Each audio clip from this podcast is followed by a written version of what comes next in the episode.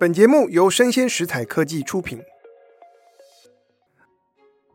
大家好，欢迎来到影视幕后同学会，我是冯博翰，在这里用经济学带你解读全球娱乐产业。今天我们要再次来跟大家聊一聊抖音啊，或者抖音的国际版叫做 TikTok。当然，一方面啊，过去两三年刷抖音变得越来越流行，我不晓得你有没有在刷抖音。可是，在此同时，我们很多人也担心这个抖音在收集用户的数据，侵犯隐私，而且这些数据有可能被中国政府利用。也因为这样的原因啊，在越来越多的国家，大家都开始讨论：诶，我们要不要禁抖音？在过去两个月，美国的蒙大拿州就开了第一枪，立法全面禁用抖音，不只是公家机关不准使用哦。一般民众也不准用，而且呢，如果苹果的 App Store 或者是 Google Play 在蒙大拿州提供抖音让人下载，他们会受罚，一天罚一万美元。这个蒙大拿州禁抖音的消息一出啊，当然我们可以想象，很多啊过去几年靠抖音而大红，然后赚钱的这些网红明星，当然哀嚎四起。而且大家开始觉得忐忑不安，之后会不会有更多的州来跟进？不过我请大家猜一件事情啊，在所有的产业当中，你们觉得是哪一个产业？大家集体来说最害怕抖音被禁？扣掉这些帮忙宣传的网红啊，网络上的创作者，哪一个产业最怕？抖音被禁了。根据美国财经媒体 Barron's 巴伦周刊的一篇文章，对于禁抖音反弹最大的一群人，是来自出版业，包括作家、书商，当然还有一群经营读书心得影片的抖音网红。为什么呢？我不晓得这会不会出乎你意料之外，因为在过去三年啊，抖音的演算法是英美作家的一大助力。等一下会跟大家讲几个故事。怎么说呢？这股风潮啊是兴起于二零二零年初，当然当时因为疫情的关系，很多人就必须待在家里，然后各国的政府要纾困啊，振兴经济，就发了很多钱。你可以想象，大家在家没事做怎么办？上网路或者是看书。你可能觉得谁会去看书？好，等一下我们再来谈。在这个时候啊，是这个抖音。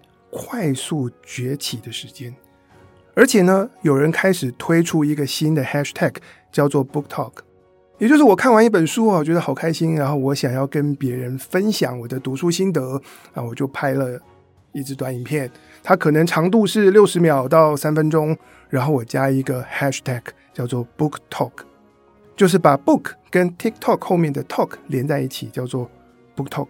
然后大家用这个 hashtag 来分享我们每个人最喜欢的书和作家，但是没有想到，由 Book Talk 所形成的阅读社群啊，越滚越大，因而造就了很多阅读型的网红和畅销书作家。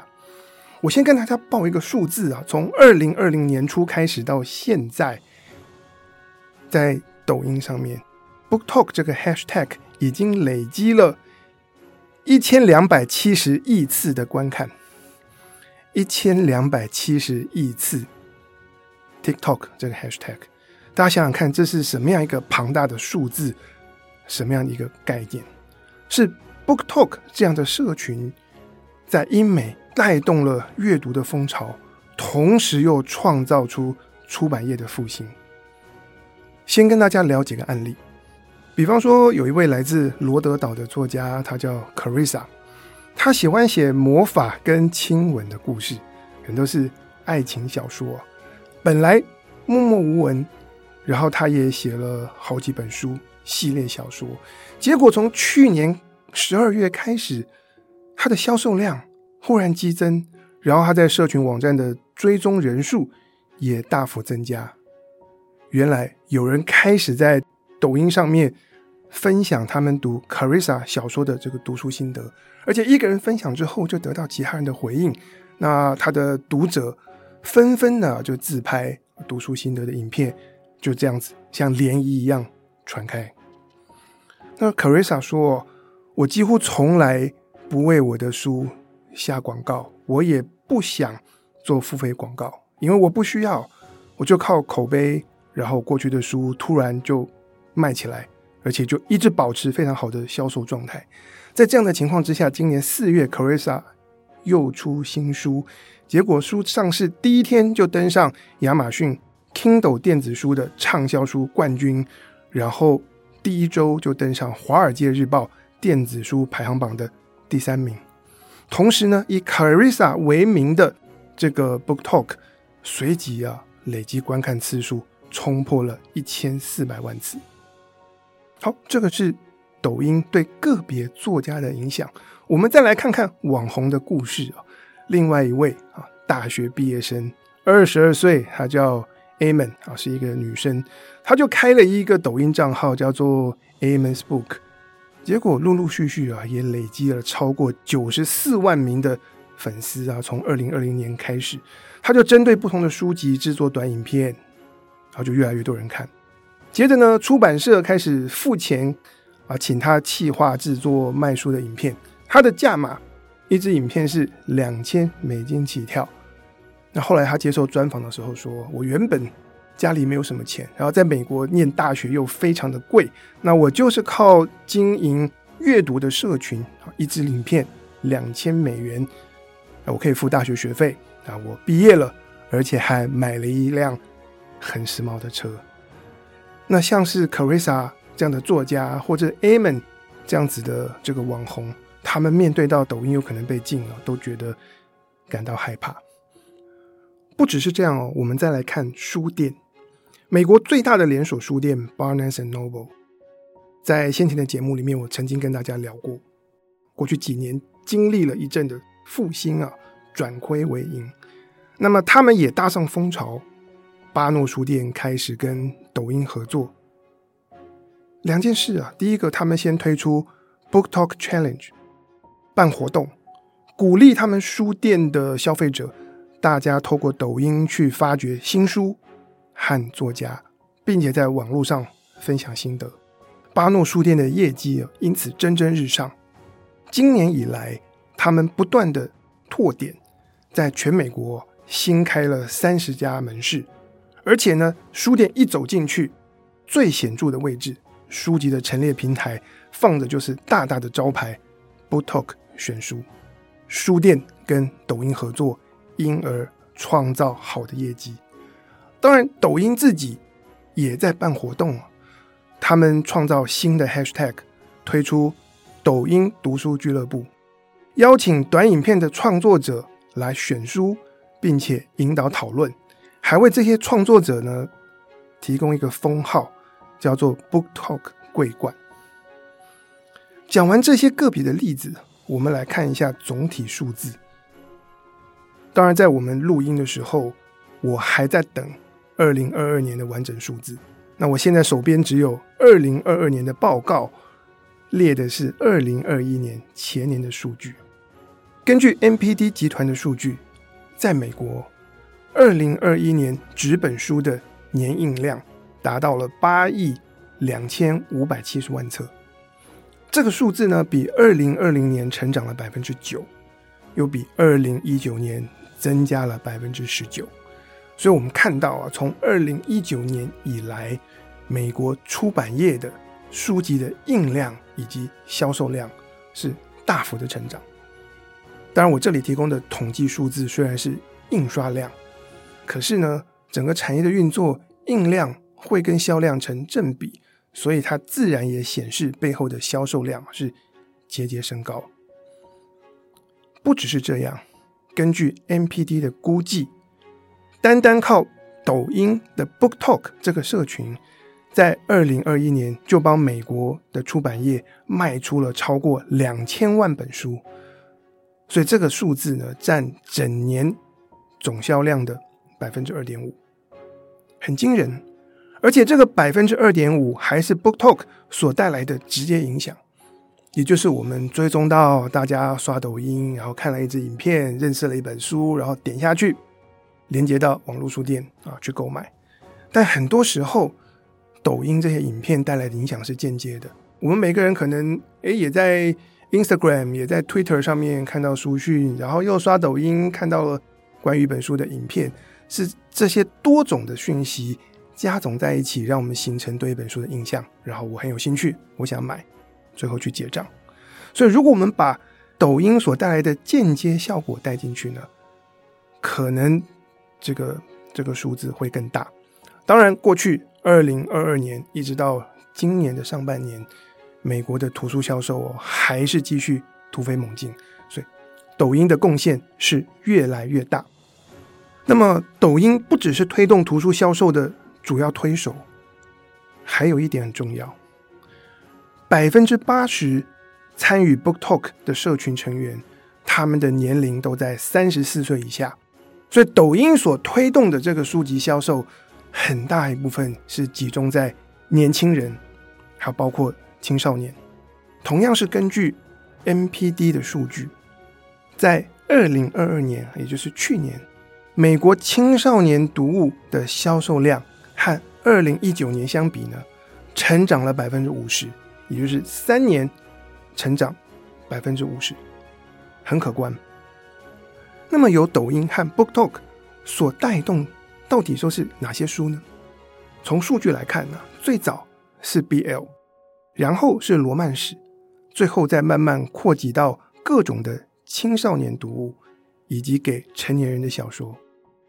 比方说，根据《经济学人》的报道，抖音过去三年在英国就带动了罗曼史小说的销售量大爆炸，从二零二零年到今年初。三年的时间，罗曼史的销售额在英国成长了百分之一百一十。过去一年的这个销售额达到六千四百万美元，折合台币二十亿元，是过去十年来的最高。那之前曾经有很长一段时间，罗曼史沉寂下来，但现在啊又重新开始流行。不只是这样啊，书店。英国的书店现在不再把罗曼史小说是那个竖起来放，然后摆在书店里面的角落啊，书架上面，大家要弯来弯去才能找得到。没有，现在英国的书店把罗曼史小说放在结账柜台旁边最醒目的平台上面，而且他们甚至会下一个标题啊，叫做“暖心书单 ”（Heartwarming）。大家就是结账就顺便翻这些罗曼史。大家不会觉得不好意思，只觉得暖心。接下来啊，我们要来思考，为什么抖音可以有这么好的卖书能力？在过去十多年，我们也流行过不同的社群媒体，比方说 YouTube、Instagram、Facebook，或者在很多国家很流行的 Twitter，不都是可以让网红来分享好书，让读者去发现新书吗？可不是，在 BookTok 出来之前呢、过去几年 YouTube 上面也曾经成立过一个阅读社群，叫做 BookTube，但是一点也不成功。在美国巴诺书店的图书总监他就说，在 BookTube 所创造出来的成功总是昙花一现，可能是哪个网红，然后他说书，接下来这本书就爆红，可是呢，它的销售。只能够持续很短一段时间，短期卖一波，然后又淡掉，而且我们没有办法把爱看书的人凝聚起来，大家持续透过 YouTube 来获得这个啊新书的讯息，然后来带动出版业整体的成长。在台湾也是这样啊，很多年前我们有囧星人啊，有各种的这些说书的节目，然后慢慢他们都退隐都不做了，或者为了追求商业模式，为了要。关注到流量的成长，甚至还不能够太多的谈书。有的时候，在 YouTube 的影片介绍书，会变成是呃流量毒药。可是呢，巴诺书店图书总监的观察，他说，BookTok 不一样，它可以为数以百计的书哦带来广泛而且深远的影响。一本书如果在 BookTok 上面传开了，它的销售可以延续很长的一段时间。那为什么抖音可以做到，但是 YouTube 和 Facebook 做不到？我认为关键在演算法。我们先看 YouTube，因为这个答案比较简单。我觉得 YouTube 上面的影片规格实在太复杂了，它的影片啊有长有短，因此演算法的推荐效果远远没有抖音来得好。我们平常连到 YouTube，有的时候去找娱乐，有的时候是看线上课程，有的时候看谈话节目，那也有些人就是开了 YouTube 一边工作一边听音乐。在这样的情况之下，多种的功能，长短各自不同的影片类型也非常的广，那这个演算法推荐就很难做到很精准的掌握到每一个用户他在不同的情境底下，他真正需要会想看什么东西，他也不是那么精准的能够掌握到每一支影片究竟是哪些用户最容易接受它，最可能去喜欢它。那么近期啊，YouTube 也开始急起直追，推出 YouTube Shorts，但我自己的经验，我觉得用起来真的不太好用。这些零零总总的原因加在一起，我觉得 YouTube 现在的演算法，它并不能够真正的帮助想看书的人，透过这些影片去发现他们真正会有兴趣的书。我们再来看抖音跟 Facebook，也就是脸书之间的差异，我觉得有些。问题啊，值得玩味，可以深究。过去有好多年的时间，脸书在台湾，我觉得非常红啊，是我们分享各种的资讯，然后传播啊、推销东西的主力管道。但如果我们去细究，脸书的演算法，它其实是很强的社交性质，因为它的本质、它的核心价值就是建立人跟人之间的连接。就是创造社交的管道，因此呢，各种内容在脸书上的传播，大概会是这样：如果我的朋友观看了哪一则贴文，在那里按赞或者是分享，那么我就会有更大的几率被脸书推送这一则的内容。那当我有越多的朋友在看同一个东西，这个东西就越容易被推送到我面前。这是脸书的演算法的一个特性。因此呢，我会被推送哪些内容，有很大程度就受到我在脸书上交友圈的影响，也就是我们所谓的同温层。但是抖音的演算法不一样，抖音平时啊，他们持续在追踪两种数据。首先，当他传播影片的时候，他会开始侦测、开始记录，哎，在这支影片第一波的受众当中，究竟是哪些人会喜欢。然后，他透过演算法归纳出什么样属性的用户会爱看这支影片。再来，抖音追踪每一个个别的用户。当你在刷抖音的时候，那你的每一个行为都被记录。他知道你会对怎样的影片有反应，你会跳过什么样的内容，他会把你归类，知道你的偏好。那么，当抖音侦测到有一支影片，它潜在啊，有很多的抖音用户会喜欢，那么他就根据他追踪到关于影片的数据以及个别用户的数据，开始把这支影片大量的发送给很多很多的人。在今年年初的一期节目当中，我跟大家聊过这个机制，叫做演算法传人。透过演算法传人，抖音可以在极短的时间内找到潜在的爆款，然后让它大爆炸。创造出病毒式的影片，所以抖音和脸书的演算法到底本质上有什么不同？我们刚才前面提到，脸书的演算法具有很强的社交性质。你可以想象，我们会在脸书上传播开来的那些书，都属于我们在真实世界当中，如果去参加 party 各种社交活动，你会跟别人一起讨论，你会讲出来说：“哎呀，我喜欢这本书。”这样子的作品。但是抖音抓住了我们每个人独处的时刻会喜欢看的东西。大家扪心自问：你在公开场合讲你最喜欢的书，跟你私底下花最多时间会去看的书，哎，有的时候还真的不一样。因此呢，抖音上面红的很多东西啊，常常都是很多人在看，但大家不会对外分享或者讨论的东西。当然，可能啊，罗曼史小说是一块。我自己常追的社群魔术师魔术的破解和揭秘是一块。我们大概不太敢在脸书上面不停的去分享那个魔术揭秘的影片，可是私底下我就一直滑滑滑。还有呢，就像最近爆红的中国的黄老师，带着幼儿园的小朋友一起唱儿歌，在什么样的花园里面挖呀挖呀挖，种什么样的种子，开什么样的花。我不晓得你有没有看过，可能很多人都默默在看吧。可是我们不会在脸书上面再分享这件事情，我们不会在 party 的时候跟别人说：“哎，我在看黄老师的直播影片。”不会。但是很多人在看。所以回到阅读哦，一般人的阅读分成两块，一种就是社交型的阅读，我们读书是为了追上潮流，可以跟别人讨论，有谈资，或者是得到社群的认同。但是对于很多喜欢读书的人来说，他也有很大一块的阅读是属于很个人、很个性化的事情。这就是我的偏好，然后我也没有要跟别人分享。我们会读，但是我们不会跟别人说。我觉得我自己的解读，过去三年啊，随着抖音在世界各地流行起来，随着 BookTok。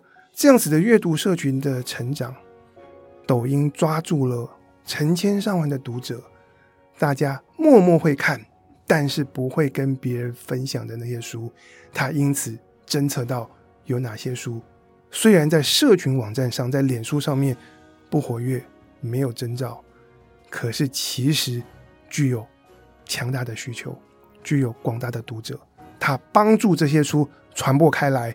因此带动了英美书籍销量的这个大幅成长。在今天节目的最后，当然我们要来想，那如果抖音真的被越来越多的地方禁用，那要怎么办？我们刚才讲到抖音所创造的那个功能，是 YouTube 是脸书暂时还没有办法提供跟取代的。那如果抖音被禁，我们可以想象 BookTok 上面关于阅读的讨论。当然，我们很希望有一部分可以转移到 Instagram Reels，或者是 YouTube Shorts。此外，还有一些传统的以英美来说的话，阅读社群，像是后来被啊亚马逊并购的 Goodreads 等等。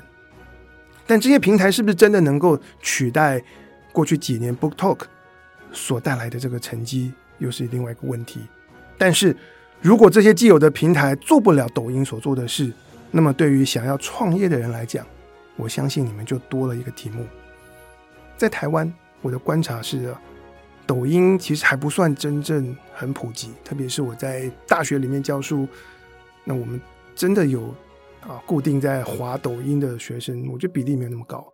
一方面是出于政治的考量，大家对抖音抱持戒心和敌意，这个没有不对，而且在未来，抖音也很有可能被呃台湾的政府啊禁用，出于。国安也可以理解，但是我今天跟大家聊这个话题，我不是要说抖音好，我不是要说，哎，我们无论如何应该要留下这个东西。我想要分享的是，抖音为出版带来贡献的背后是怎样的机制在运作？这个机制是我想要跟大家来讨论，然后我们来思考跟学习。也就是抖音借由演算法创造了一个场域。让大家能够重新发现好书，找到有趣的内容，然后来享受阅读的乐趣。我们可以不用抖音，但是我们集思广益，在台湾的内容产业，在台湾的阅读市场，我们要怎么样来建立一个平台？